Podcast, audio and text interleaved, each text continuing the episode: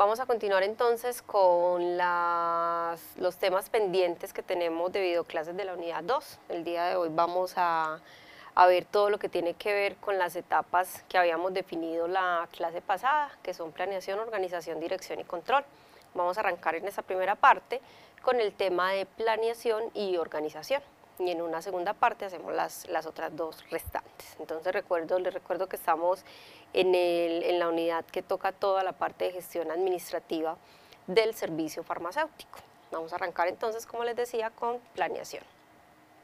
Arranquemos con la definición básica de planeación. La planeación implica que se proyecten de antemano las metas y las acciones. Es una definición, como la ven, muy básica. Eh, planear no es otra cosa distinto a eso. Es una, no es nada distinto a que determinemos qué es lo que vamos a hacer para poder lograr unas metas que es a donde queremos llegar y con qué recursos vamos a contar pues para hacerlo de una manera adecuada.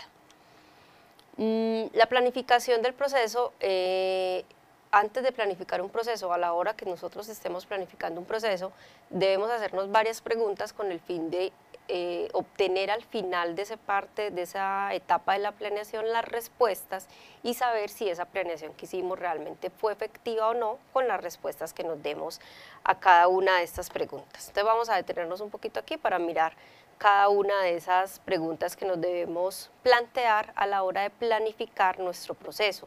Eh, es válido decir planear, planificar, pues no, son términos pues sinónimos que podemos utilizar sin ningún problema.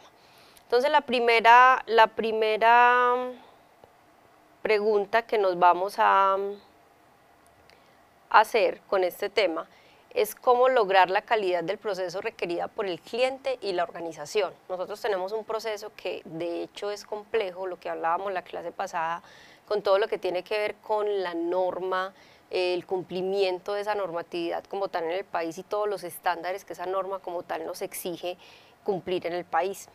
Entonces, ¿cómo lograr la calidad del proceso requerida por el cliente y la organización? No solamente cuando nosotros tenemos el servicio bajo nuestra dirección, tenemos que responderle a una organización dada de, la administración o la gerencia que veíamos, sino que también tenemos unos clientes, que son unos clientes internos y externos, donde debemos asegurar ciertas características de ellos para mirar cómo les respondemos a esas características que ellos requieren.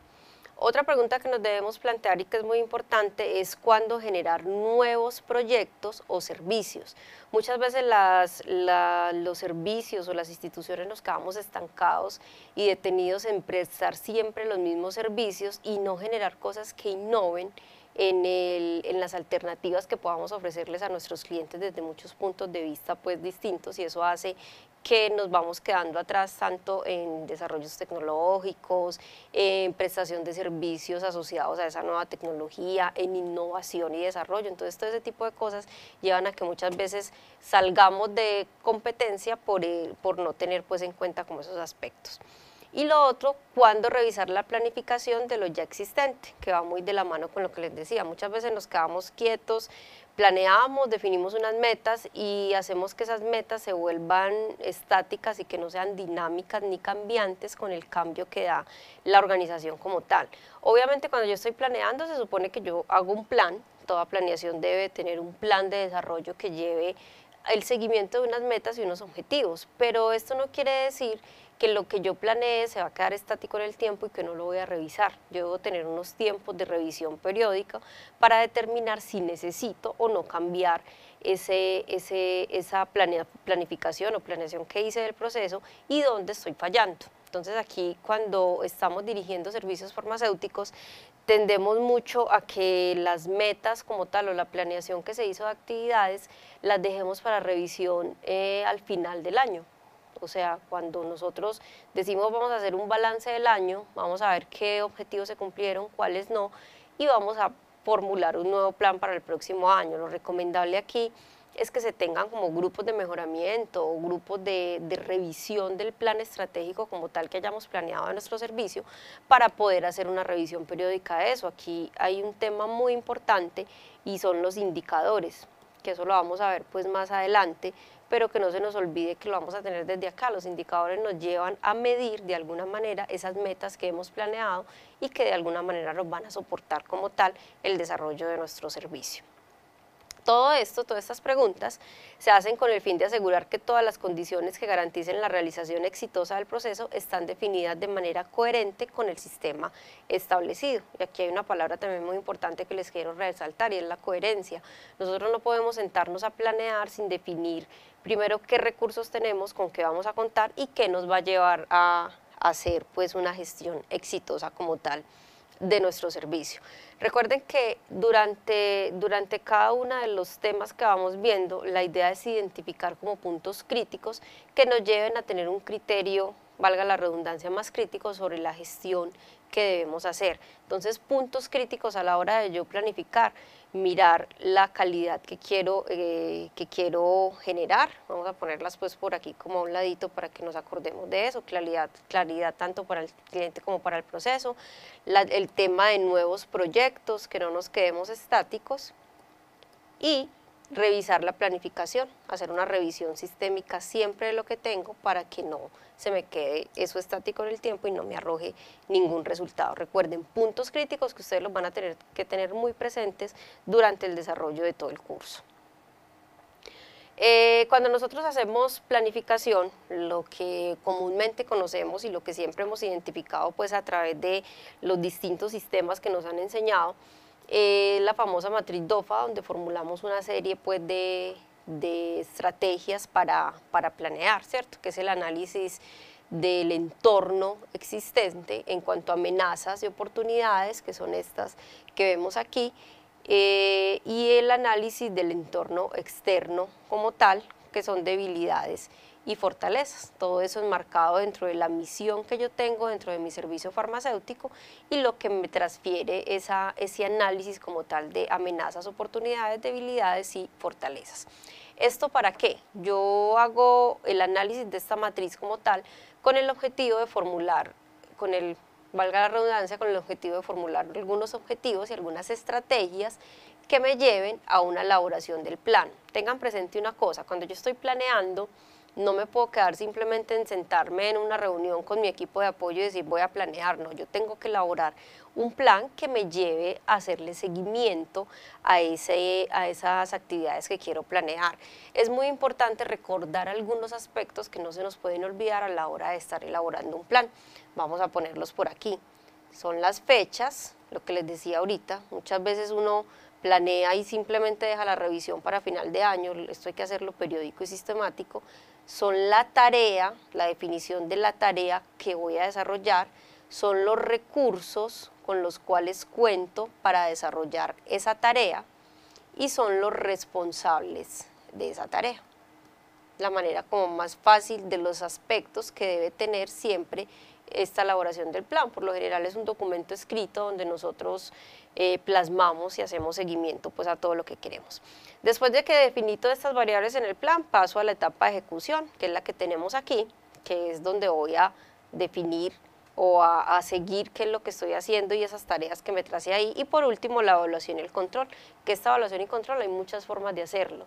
Lo podemos hacer con los indicadores que les decía ahorita, que miren que los indicadores nos van a acompañar mucho pues con el desarrollo de estas charlas, o también con las famosas auditorías, que ya todos conocemos y que todos hemos sido víctimas, por decirlo de alguna manera, de alguna auditoría que nos quieran hacer.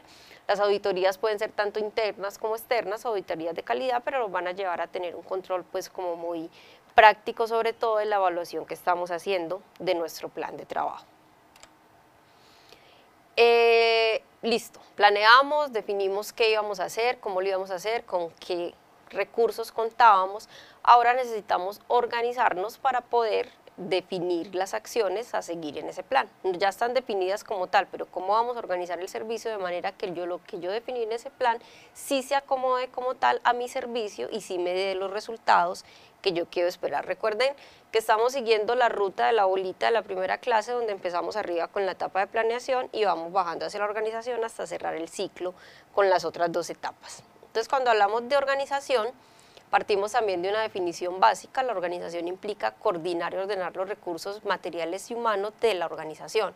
tengo ya unas actividades fijas, planeadas y planteadas con unos responsables. Entonces ahora sí voy a mirar con qué recursos cuento para ejecutar ese plan como tal. Lo, lo, que siempre tendemos a hacer en muchas ocasiones, es un error que muy frecuentemente cometemos, es a generar planes eh, que son imposibles de cumplir porque no tenemos ni el recurso, ni el tiempo, ni el personal para poderlos hacer. Entonces hay que pararnos en la realidad de nuestras organizaciones y definir realmente cómo lo vamos a hacer. Muchas veces también nos limitamos porque no, no nos dan desde la gerencia de las instituciones los recursos que nosotros estemos pidiendo para limitar un plan. Entonces las organizaciones y las organizaciones de tipo servicio farmacéutico, que son donde nosotros nos movemos, tienen que ser lo suficientemente flexibles para acomodarse a esos planes, que sean planes ejecutables con el personal y los recursos que tengamos, ¿cierto? No limitar a que, a que si no nos dieron personal o que si no nos ampliaron el presupuesto, ese tipo de cosas, entonces no vamos a tener un plan para ejecutarlo, seguirlo. Eso es, eso es algo importante que también debemos tener en cuenta. Una vez se han establecido los objetivos y preparado los planes, o sea, lo que hicimos en la primera etapa, y programas para lograrlo, se debe diseñar y desarrollar una metodología que ayude a llevarlos a feliz término. ¿Qué quiere decir esto? Mm, yo hice el plan, puse unas tareas y puse unos responsables, pero también debo definir la forma, el cómo, el cómo voy a lograr que eso se cumpla. Entonces, si yo me definí una tarea dentro del plan que decía Mm, medir periódicamente los inventarios o establecer los niveles de inventario máximos y mínimos del servicio farmacéutico, ¿yo cómo voy a hacer eso? Entonces voy a tener definida una metodología de inventarios cada cuánto, durante cuánto tiempo, porque, por qué herramientas lo voy a hacer en el sistema, lo voy a hacer físico, ¿cierto? No necesariamente estas metodologías que nosotros definamos llevan a que yo tenga que establecer procedimientos escritos aparte para cada uno, porque eso es un error que también cometemos muy frecuentemente cuando hacemos planeación y organización. Nos centramos en escribir el plan como tal y nos dedicamos a escribir y a escribir procedimientos que con el procedimiento creemos que vamos a ejecutar el cumplimiento de todas las metas o de todos los objetivos que nos trazamos ahí. Obviamente los procedimientos tienen que estar y por sistema de gestión de calidad y todo ese tipo de cosas siempre tiene que estar el procedimiento. Pero tratemos de establecer aquellas acciones, este cómo que les pongo aquí, cómo vamos a lograr que cumplamos con todos los planes que nos establecimos aquí. Entonces, como les digo, aquí hay distintas formas de hacerlo. Tenemos los procedimientos, tenemos los, el sistema de información, ¿cierto? Nuestro sistema de información interno también ayuda muchísimo a eso. Tenemos los asesores, tanto internos como externos, que nos lleven a, establecer metodologías. Tenemos todo lo que tiene que ver con las referenciaciones, esta parte es muy importante, y es de ir a mirar cómo lo hacen otros para nosotros implementar las mejores prácticas. Y esto hoy en día es algo que está ganando muchísima fuerza porque el solo hecho de que nos referenciemos con instituciones que se consideren de un nivel mayor al de nosotros en cierto desarrollo de algunos temas, nos hace implementar prácticas que a ellos les han funcionado y que para nosotros también pueden funcionar dentro del ambiente como tal que nos movamos del servicio farmacéutico. Entonces, ojo con estas referenciaciones, que es un punto de control muy específico, es muy buena metodología para yo organizar mi proceso referenciaciones, tratemos de referenciarnos siempre con instituciones, como les digo, que sepamos que tienen unos estándares de calidad superiores a nosotros. Entonces, instituciones, si yo no soy un servicio farmacéutico recientemente habilitado, si la última visita de habilitación que tuve fue hace dos, tres años bajo una norma eh, desactualizada, porque recuerden lo que vimos en la en la unidad 1 con el tema de la norma de habilitación. La norma de habilitación cambió hace poco, entonces muchas instituciones están habilitadas es con la norma anterior, que obviamente era muy exigente, pero que esta nueva tiene muchas mayores y, más fuertes exigencias. Entonces tratemos de referenciarnos siempre con instituciones que tengan esos estándares de calidad considerados más altos para nosotros para poder hacer una referenciación buena y específica y tratar de definir cómo, cómo vamos a hacer para que esa, esa organización que estamos planeando me lleve al desarrollo del plan que definí. Cuando hablamos de organización, hay unas cosas específicas que no se nos deben olvidar, porque yo puedo, vuelvo y le repito, yo puedo tener el plan muy bonito, muy bien escrito, con unas fechas muy tentadoras, con unas metas muy retadoras, pero si no tengo mínimo estos recursos para organizar el desarrollo del plan, llevo en teoría el plan al fracaso y la organización por ende también al fracaso. Entonces, como mínimo, cuando yo estoy hablando de organizar el proceso y de llevar la ejecución del plan, debo tener unas cosas que son fijas y si no, con eso no puedo arrancar. Infraestructura física según el grado de complejidad. Entonces muchos de ustedes van a pensar, pero es que eso es lo que, con lo que menos cumplimos nosotros a la hora de organizar, porque entonces en la mayoría de los servicios farmacéuticos tienden a estar en el último piso o en el sótano de las instituciones de salud, sin ventilación adecuada, sin todos los recursos pues, de infraestructura que yo necesito. Pero entonces definamos un grado mínimo de, de qué debemos tener infraestructura para yo poder funcionar. Miren que lo que les voy a mencionar aquí, todo sale de la norma de habilitación pues, que ya habíamos revisado. Recurso humano calificado, idóneo y suficiente. Cuando estemos viendo el tema de, de gestión del talento humano, gestión del recurso humano, que es una de las unidades que viene más adelante, nos vamos a detener un poquito a hablar mucho más de esto.